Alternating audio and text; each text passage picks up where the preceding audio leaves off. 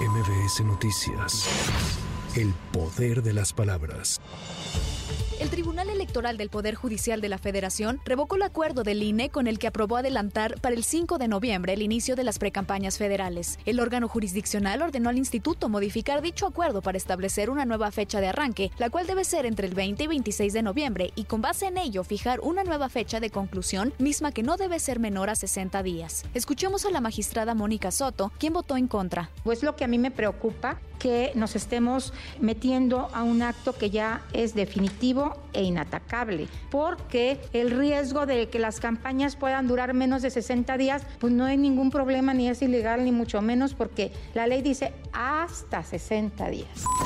El gobierno del estado de Chihuahua acatará el fallo de la Suprema Corte de Justicia de la Nación sobre la controversia constitucional contra los libros de texto gratuitos. Así lo dijo la secretaria de Educación y Deporte en el estado, Sandra Elena Gutiérrez, quien señaló que una vez que sean notificados de forma oficial, iniciarán con la distribución de los libros de texto para todos los estudiantes del nivel básico.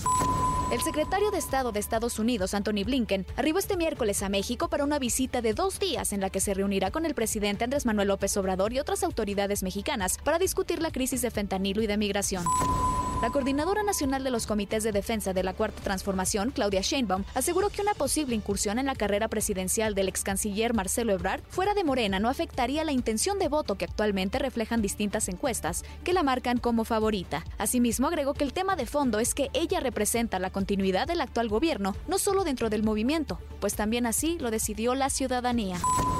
Este miércoles se realizó un simulacro de derrame de hidrocarburos coordinado por la Secretaría de Marina en Playa Regatas en el puerto de Veracruz. Este ejercicio partió de la hipótesis de que un buque tuvo un accidente en el que se perforó el casco y el hidrocarburo cayó al mar, por lo que no contaban con la capacidad suficiente para poder atender la emergencia y dieron aviso a la Secretaría de Marina como la encargada de dirigir los trabajos de protección del mar. El capitán de corbeta y servicio de medio ambiente de la Marina, Mariano Ramón Paula Estrella, quien estuvo a cargo de la coordinación de la actividad, señaló que este es uno de los ejercicios que se realizan de manera anual para poder estar listos en caso de que exista algún siniestro. Lo que ustedes acaban de presenciar es parte de las acciones que se desarrollaron en un simulacro en el cual en, en, el salón La Fragata se encuentran las autoridades de los tres niveles de gobierno, así como organismos no gubernamentales, para atender el incidente que se simuló, en este caso, el incendio y derrame de, de un buque. Lo que ustedes presenciaron aquí en la playa es las acciones que llevamos a cabo como protección al medio ambiente marino.